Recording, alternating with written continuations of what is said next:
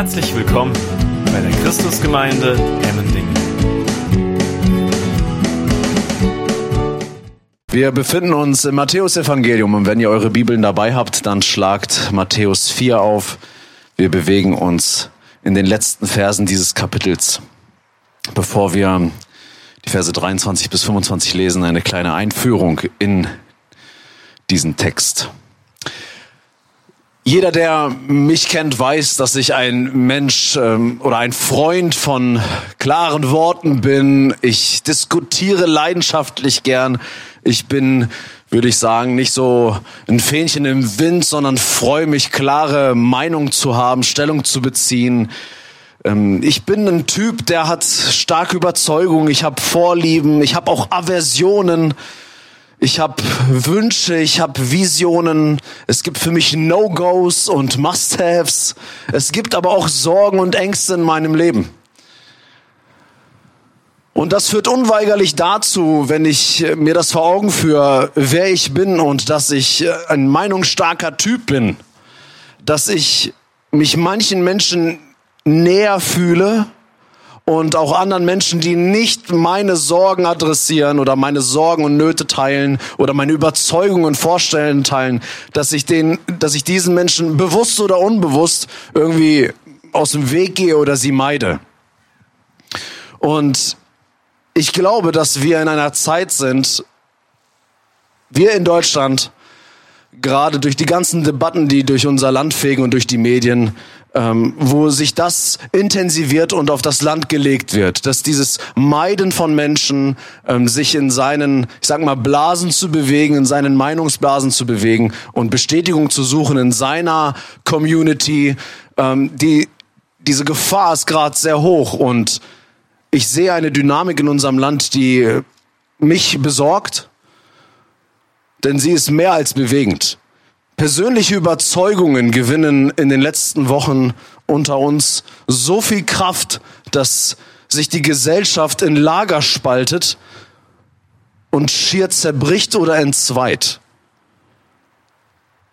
Und auch ich bin dazu geneigt, mich, wie eben gerade auch beschrieben, mich mit den Menschen zu umgeben, die mich bestätigen in dem, wo ich stehe, mich mit denen zu umgeben, die auf meiner Seite sind und mich von denen fernzuhalten oder zu distanzieren, die nicht auf meiner Seite sind oder meine Sichtweise in Frage stellen.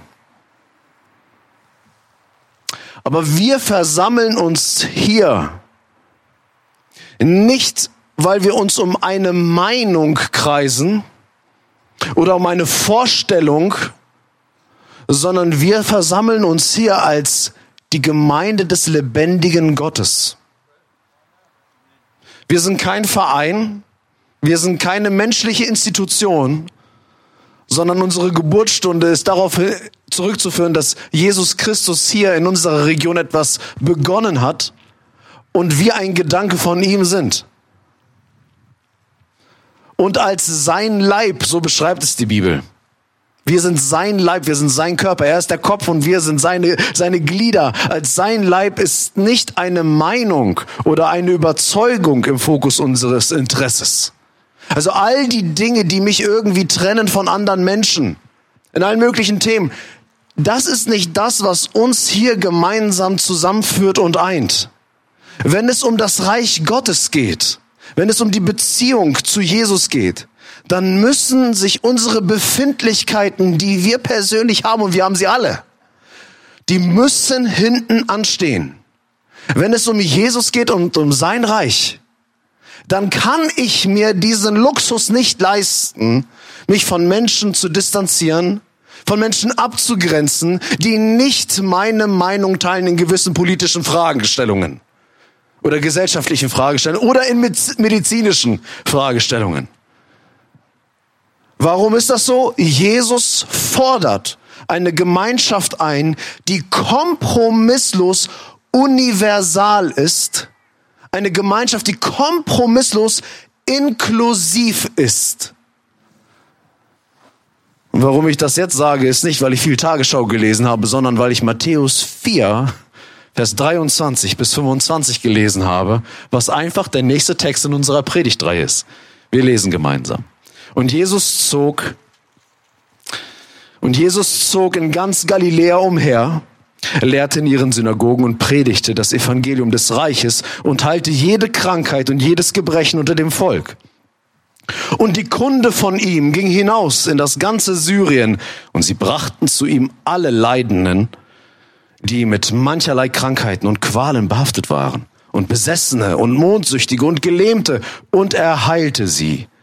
Und es folgten ihm große Volksmengen von Galiläa und dem Zehnstädtegebiet und Jerusalem und Judäa und von jenseits des Jordan. Ich kann nicht anders, als Gott Danke zu sagen für diesen Text, ausgerechnet in unserer Zeit.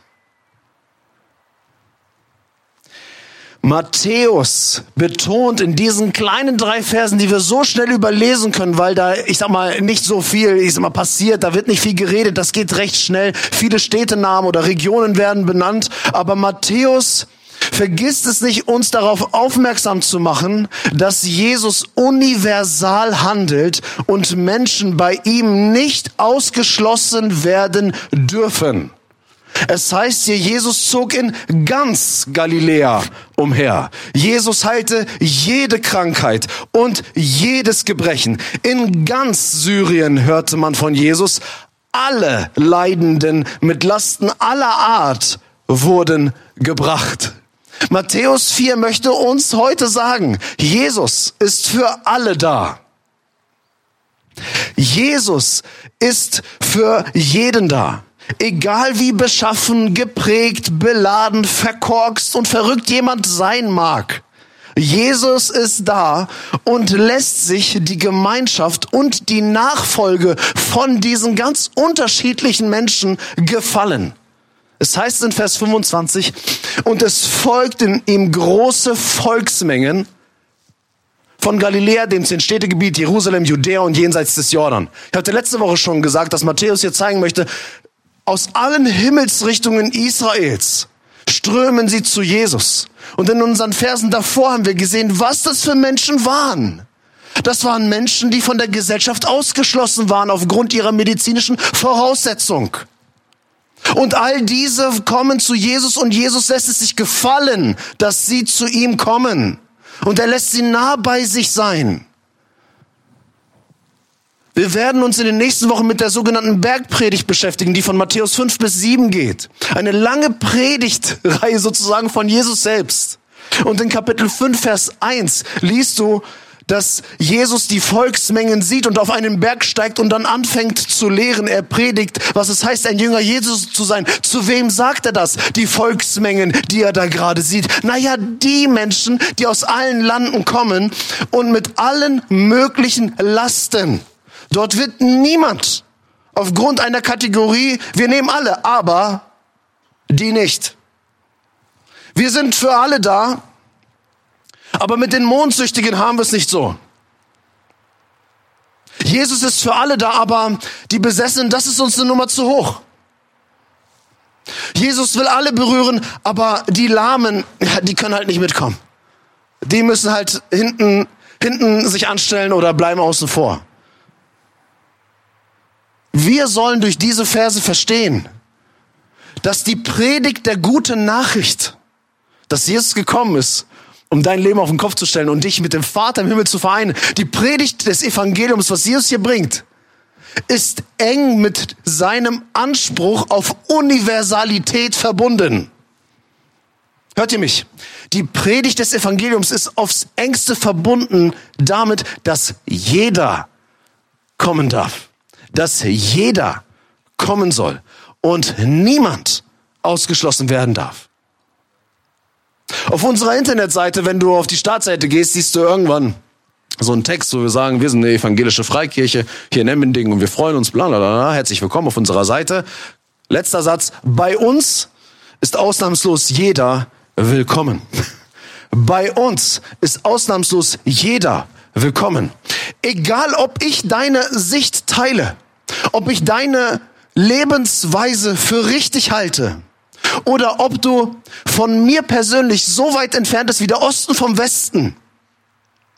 Jeder ist ausnahmslos unter uns willkommen. Und ich sage euch, dass die Kirche in diesen Tagen sehr groß damit herausgefordert ist, ob das auch wirklich Fakt ist in unseren Tagen, dass ausnahmslos jeder, egal wie er tickt, willkommen ist. Dass er nicht erst einmal das richtige Mindsetting haben muss, um in unsere Blase zu passen, sondern ob wir diese Inklusion, die Jesus hat, diese Universalität, die Jesus hat, ob sie auch in diesen Tagen gilt, wo wir sagen, du mit deinen Ansichten bist mir total zuwider, aber du bist willkommen. Weil es nicht um meine Meinung geht, nicht um meine Kernüberzeugungen, sondern es geht hier um die Predigt des Evangeliums, die gute Nachricht, dass Jesus für jeden Menschen gekommen ist, um ihn in die Verbindung zum Vater zu bringen und in die Verbindung mit anderen Jüngern Jesu. Und diese Zeilen hier machen keinen Unterschied, ob die Hilfesuchenden, und das ist eine ganze Latte, habt ihr es gesehen? Mancherlei Krankheiten und Qualen, Besessene, Mondsüchtige und Gelähmte. Also alle mögliche, möglichen Schwierigkeiten und auch Krankheiten, mit denen die Menschen konfrontiert sind. Diese Zeilen machen keinen Unterschied, ob die Hilfesuchenden fremdverschuldet oder selbstverschuldet in ihre Situation stecken. Könnt ihr mir folgen? Es wird nicht gesagt, du hast selber Schuld an deiner Situation. Und weil du selbst verschuldet in dieser Situation bist, dann holen wir dich nicht zu Jesus. Diese Unterscheidung wird nicht gemacht. Hier ist Not, hier ist Hilfe vonnöten, hier ist eine Sehnsucht da, das alleine reicht, um bei Jesus Platz zu finden, um in die Gemeinschaft der Kinder Gottes zu kommen, um in die Gemeinschaft zu kommen, wo sich Reich Gottes manifestiert. Egal wer du bist, egal woher du kommst, du willst Jesus begegnen, komm. Egal wer du bist, egal woher du kommst, egal was deine Überzeugungen sind, du möchtest von Jesus hören, komm, komm. Es kann nichts geben, was diesem diesem Aufruf des Komm und folge mir nach hindern könnte. Es gibt keine Voraussetzungen. Es gibt keine Einschränkungen. Es gibt keinerlei Bedingungen, die wir Menschen aufstellen könnten, um Menschen zu sagen, du solltest kommen, aber du kannst jetzt gerade nicht. Der Wunsch, Gott zu nahen, ist das Einzige, was ausreicht, um zu kommen. Denn Jesus sagt später im gleichen Evangelium, Matthäus 11, Vers 28, Kommt her zu mir alle, ihr mühseligen und beladenen, und ich werde euch Ruhe geben. Kommt her zu mir alle, ihr mühseligen und beladen, und ich werde euch Ruhe geben. Meine Lieben, diese Freiheit, dass jeder, alle, radikal alle in eine Begegnung mit Gott kommen können, das verorten wir in das Menschenrecht auf Religionsfreiheit. Das ist ein großes Wort, aber es gründet hier in dieser christlichen Überzeugung, jeder soll die Freiheit haben, seinen Glauben auszuüben und in die Gemeinschaft mit Jesus zu kommen und in die Gemeinschaft mit anderen Gläubigen zu kommen und seinen Glauben auszuüben. Das ist Religionsfreiheit.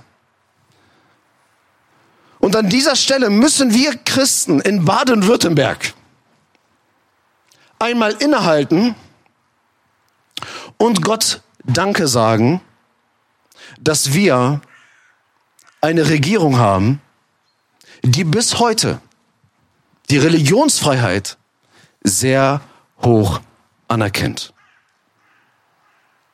Hast du in den letzten Wochen, wo dich vielleicht einiges gewurmt hat, wo du gesagt hast, ah, diese ganzen Maßnahmen, mich nervt das alles, diese ganzen Einschränkungen, diese Maskerade und dieses ganze Platzhalten und in Linien sitzen, seht ihr hier auf dem Boden. Das nervt doch alles.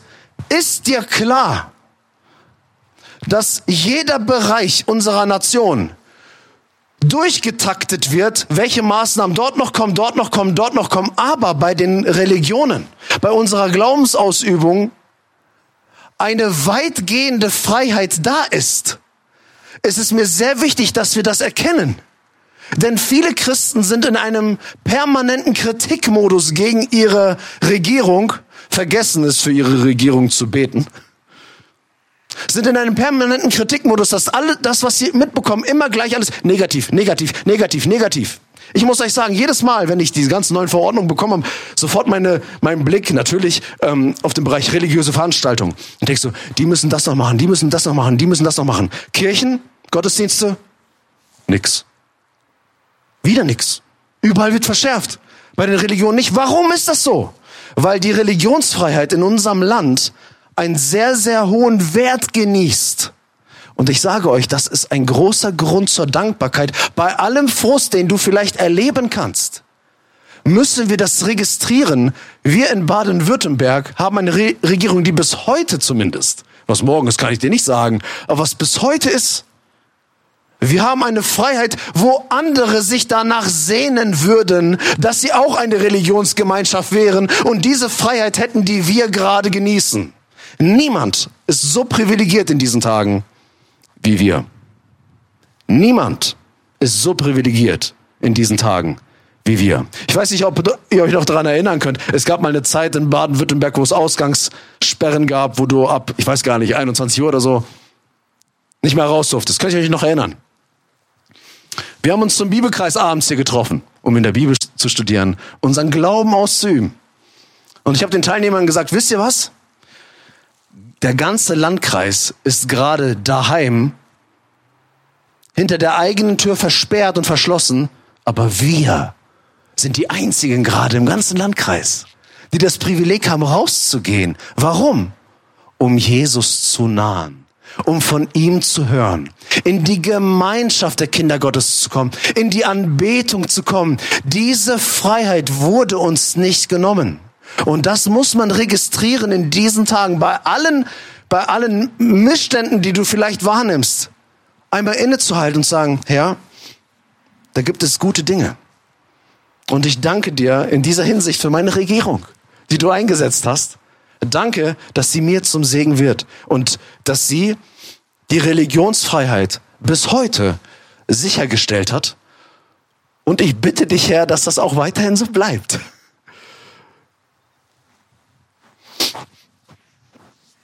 In unserem Text heißt es, Jesus predigte das Evangelium und sie brachten zu ihm alle. Jesus predigte das Evangelium und sie brachten zu ihm alle. Es muss unsere höchste Aufgabe sein, sicherzustellen, dass unsere Evangeliumsverkündigung, das Feiern von Jesus, zu keinem Zeitpunkt Jesu Anspruch auf Universalität, dass alle kommen dürfen, in Frage gestellt wird. Diese beiden Dinge laufen bei Jesus zusammen. Er predigt das Evangelium und Menschen bringen alle zu ihm. Und die Motive mögen ehrenhaft sein in unseren Tagen. Und in anderen Landstrichen ist das bereits der Fall. Eine Menschengruppe für einen gewissen Zeitraum die er Erfahrung zu verwehren, wie Gott inmitten des Lobpreises seines Volkes wohnt und agiert. Also sie aus, aus den gottesdienstlichen Gemeinschaft auszuschließen, weil sie, und jetzt nenne ich mal den rosa Elefanten, weil sie ungeimpft sind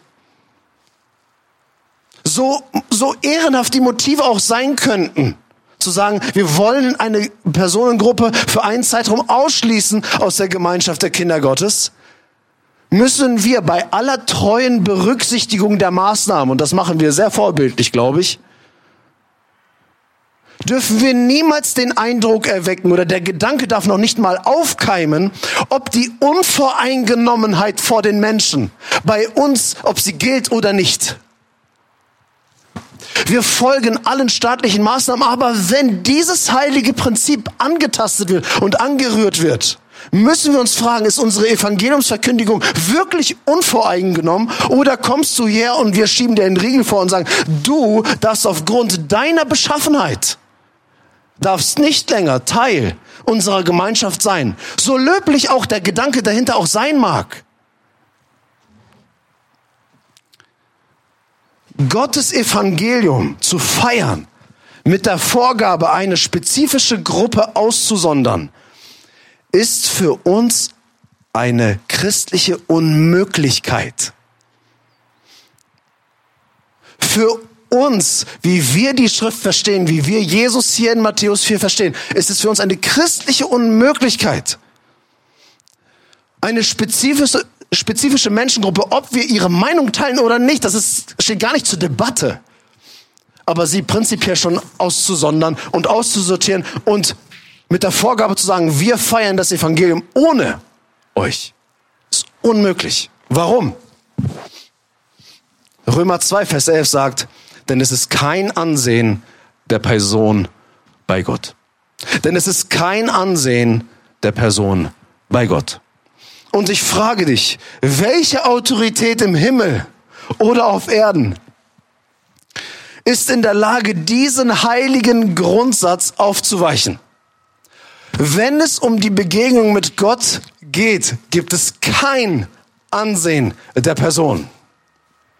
Wenn ich ins Stadion gehe, dann gibt es ein Ansehen der Person. Weil da wird gefragt, hast du ein Ticket oder nicht? Wenn ich ins Restaurant gehe und etwas bestelle, dann gibt es ein Ansehen der Person. Hast du auch das Geld, um zu bezahlen für das Essen, was dir zubereitet wird? Alles okay. In allen Lebensbereichen gibt es Unterschiede. Nie hat jeder immer das gleiche Recht. Ich kann auch nicht sagen, ich möchte jetzt Professor an der Uni Freiburg werden, wenn ich gar nicht promoviert habe. Da gibt es ein Ansehen der Person. Aber bei Jesus gibt es diese Kategorisierung nicht. Es gibt kein Ansehen der Person. Du musst keinen Abschluss vorweisen. Du musst keine Voraussetzungen erfüllen. Du musst nicht Bedingungen in dir tragen, um zu uns zu kommen, um Teil der Gemeinschaft Gottes zu sein.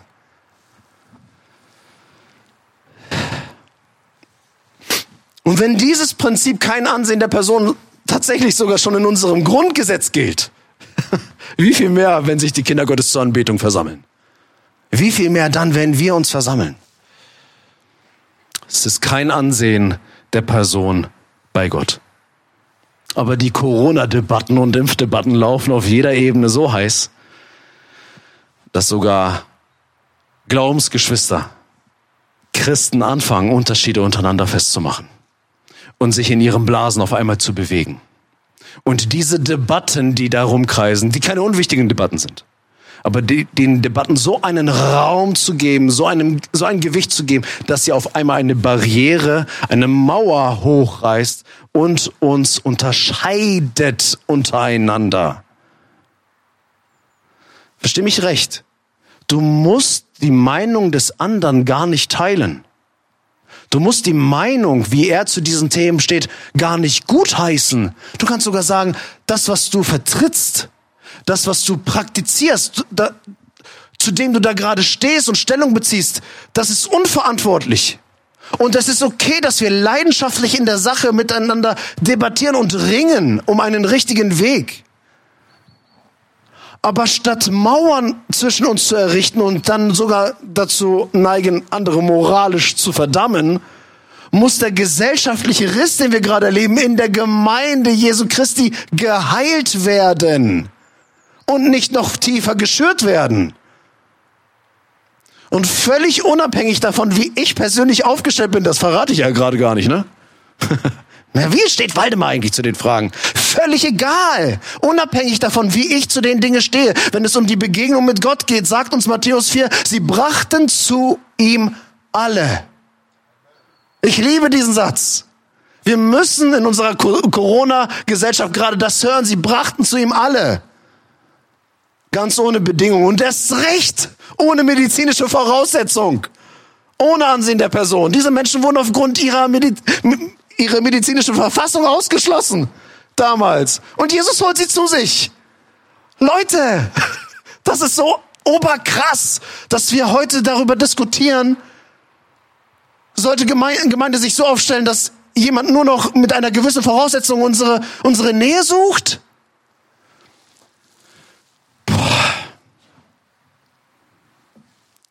Matthäus betont fünfmal ganz alle jeden. Warum macht er das? Ich glaube, weil Matthäus eigene persönliche Biografie und Erfahrung ihm hier zum Vorbild wurde und er biografisch geleitet diesen Punkt hier hineingesetzt hat. Meine Lieben, Jesus kommt für alle. Und ich sage euch auch, warum mir das so wichtig ist. Matthäus, der das hier schreibt. Matthäus 9. Wir springen da nur ganz kurz rein. Keine Sorge, wir gehen da nicht Vers für Vers durch. Ich wollte heute kurz predigen. Von 9 bis 13. Und als Jesus von dort weiterging, sah er einen Menschen mit Namen Matthäus am Zollhaus sitzen. Und er spricht zu ihm, folge mir nach. Und er stand auf und folgte ihm nach. Und es geschah, als er in dem Haus zu Tisch lag. Und siehe, da kamen viele Zöllner und Sünder. Also falls du nicht verstehst, was ist an einem Zöllner das Besondere, der Zöllner wird gerade mit den Sünder in einen Topf geworfen Zöllner und Sünder, wow, mit denen hat man nichts zu tun, ja? Da kamen viele Zöllner und Sünder und lagen zu Tisch mit Jesus und seinen Jüngern. Und als die Pharisäer, also die geistliche Elite, die ja immer alles richtig wusste und ganz viele Regularien und Gesetze hatte, und als die Pharisäer sahen, sprachen sie zu seinen Jüngern, warum ist euer Lehrer mit den Zöllnern und Sündern? Als er aber es hörte, sprach er, nicht die Starken brauchen einen Arzt, sondern die Kranken. Geht aber hin und lernt, was das ist, Doppelpunkt.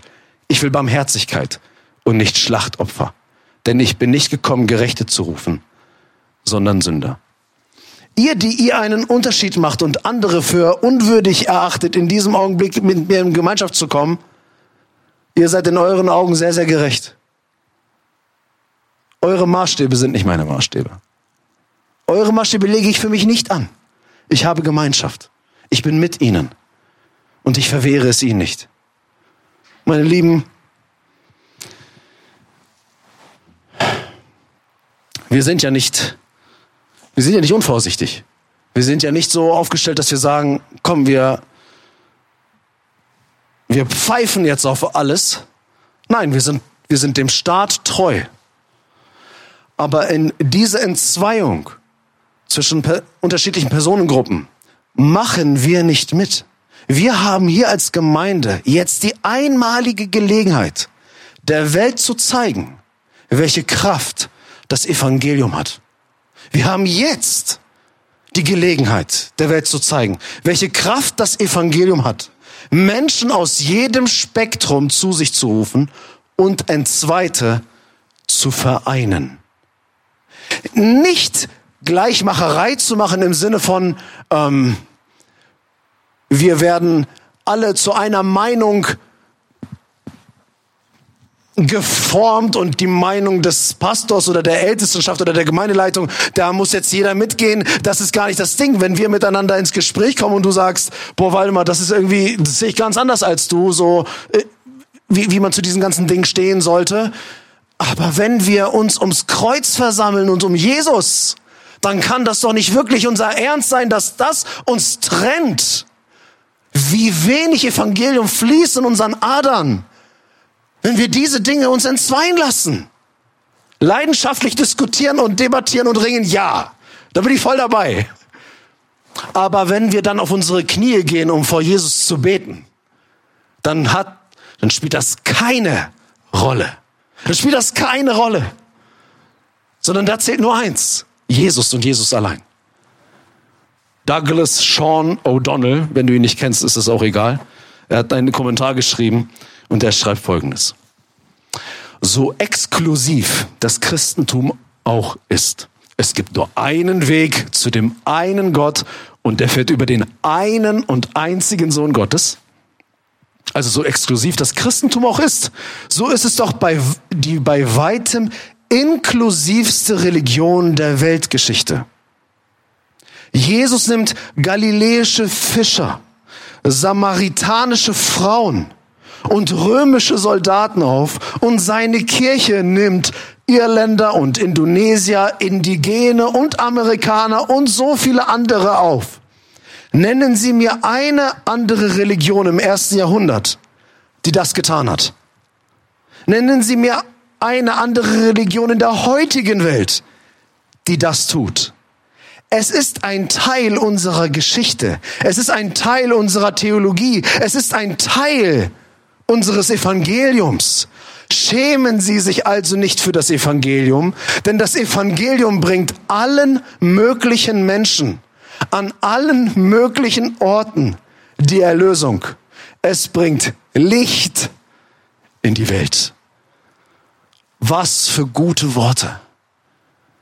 Die ganze Zerrissenheit, der Streit und die Zwietracht, die gerade aufkommt, bringt so viel Finsternis in unsere Gesellschaft und in unsere Firmen und in unsere Familien, in Ehepaare. Aber das Evangelium bringt Licht in diese Finsternis und kann ins Weite wieder einen. Das Evangelium bringt allen möglichen Menschen an allen möglichen Orten die Erlösung. Und wenn wir uns zur Anbetung treffen und durch gut gemeinte Maßnahmen anfangen, unter uns auf einmal einen Unterschied zu machen, dann hat das unmittelbar einen Effekt auf die gute Nachricht, die wir verkündigen. Wir verkörpern hier miteinander die gute Nachricht. Wir verkörpern die gute Nachricht. Wir predigen sie nicht einfach nur, sondern wir leben sie in der Tat aus. Wenn du von der Liebe Gottes zur Welt sprichst, aber jemand anderen, der hier in unsere Gemeinschaft kommt, noch nicht einmal liebevoll willkommen heißt aufgrund seines Impfstatus, aufgrund seiner Sexualität, aufgrund seiner Kult, seines kulturellen Hintergrundes, sonst etwas. Wenn du nicht in der Lage bist, in Liebe dieser Person zu begegnen, dann fließt zu wenig Evangelium in deinen Adern. Und darum, wir werden keinen Unterschied machen können zu Menschen, die unsere Gemeinschaft aufsuchen, wenn die Religionsfreiheit irgendwann mal kippen sollte in unserem Land an diesem Punkt. Weil das einen unmittelbaren Effekt hat auf die Botschaft, die wir predigen und auch ausleben wollen. Denn Jesus sagt, und damit möchte ich schließen, in Johannes 6, Vers 37, wer zu mir kommt, den werde ich nicht hinausstoßen. Amen. Lass uns gemeinsam aufstehen und zu Gott beten. Wir sind in einer heißen Zeit und ich hoffe, dass ihr, dass, dass wir erkennen, dass diese Botschaft, auch wenn sie einen sehr starken Bezug hatte zu dem, was uns gerade ereilt in der Gesellschaft, ist keine politische Botschaft. Ist keine politische Agenda, ist keine politische Meinungsmache, die wir als Leitung durch die Predigt jetzt an, an, an euch herantragen wollen. Es ist eine Glaubensüberzeugung, was das Evangelium ist und wie Jesus es verkörpert hat. Es ist keine Politik, die wir hier gerade betreiben, sondern es ist der Gedanke, wie hat Jesus Licht in die Finsternis gebracht? Und das hat auf eine Weise getan, dass er jedermann zu sich gezogen hat. Lass uns gemeinsam beten. Die Band kann schon nach vorne kommen. Vater im Himmel, wir sind herausgefordert und ich klage es dir, dass wir in dieser Situation sind und einige Familien und Ehen sind zerrüttet durch diese, durch diese ganzen Debatten. Und Herr, ich merke es selber, wie diese, diese, diese, ganze, diese ganze Thematik mich so auffüllt, dass sie mich so wegreißt und ich mich so hineinstürze in diese ganzen Argumente und vergesse, Ruhe bei dir zu finden. Mich auf dich zu konzentrieren. Weisung von dir zu empfangen und auch von dir Liebe zu empfangen für die anderen. Für die, die meilenweit weg sind von mir. Aber nur weil ich meilenweit von jemand anderen entfernt bin, heißt es doch lange nicht, dass du das Weite gesucht hast. Danke, dass du einem jeden von uns nahe bist. Und Herr, gib uns als Gemeinde und als Christen die Stabilität, trotz unserer klaren Haltung und Meinung, nicht zu vergessen, worum es hier geht und die Einheit zu wahren und die Einheit hat nicht Corona begründet, sondern alleine du, Jesus. Du bist Dreh- und Angelpunkt. Wir lieben dich, Jesus. Wir lieben dich, Jesus. Wir brauchen deine Hilfe. Bitte schenk Heilung, auch in unserer Gemeinschaft. Wir beten für andere Christen und auch andere Gemeinden, die in unserem Land groß herausgefordert sind, vor großen Fragen stehen. Herr, Gib zuallererst in deinem eigenen Haus Heilung. Sende dein Licht zuallererst zu deinen Kindern. dass wir in der Lage sind, Salz und Licht zu sein in dieser Welt. Und wir der Welt ein Angebot machen, was unsere, unserer Nation wirklich Heilung geben kann. Was uns Einheit und Frieden im Miteinander geben kann. Und das bist du, Jesus Christus. Ich danke dir für die vielen Erfahrungen mit Menschen, die mir weit entfernt waren oder die ich gar nicht kannte, die mir irgendwie fremd waren und man aber gemeinsam deinen Namen angerufen hat und deine Innigkeit erfahren hat, obwohl man sich vielleicht gar nicht kennt oder was man kannte, einen nicht attraktiv schien. Danke, Jesus, dass du das tun kannst. Dass du ein Band der Einheit geben kannst, was die Welt nicht ge geben kann. Jesus, du hast versprochen, dass du uns deinen Frieden geben möchtest, den die Welt uns nicht geben kann. Herr, hilf, dass unser, unser Blick auf diesen Frieden fokussiert ist. Und dass wir auf dich hoffen. Politik ist nicht unsere Hoffnung, sondern du bist es, Jesus Christus. Amen.